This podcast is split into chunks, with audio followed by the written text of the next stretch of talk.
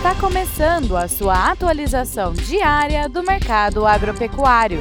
Fique agora com o Agro no Instante, da Scott Consultoria.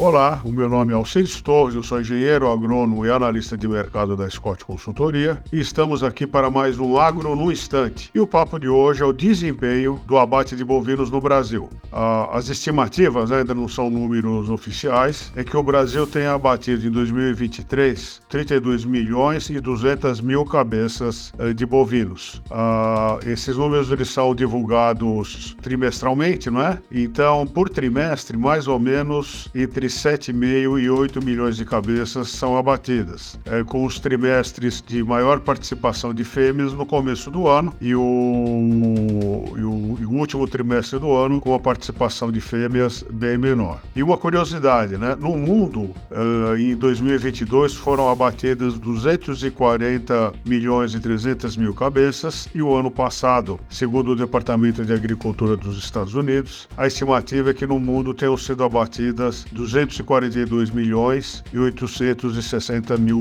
cabeças. Então, esses números do Brasil eh, ultrapassam o 10% do abate mundial. É isso aí, bons negócios e até breve.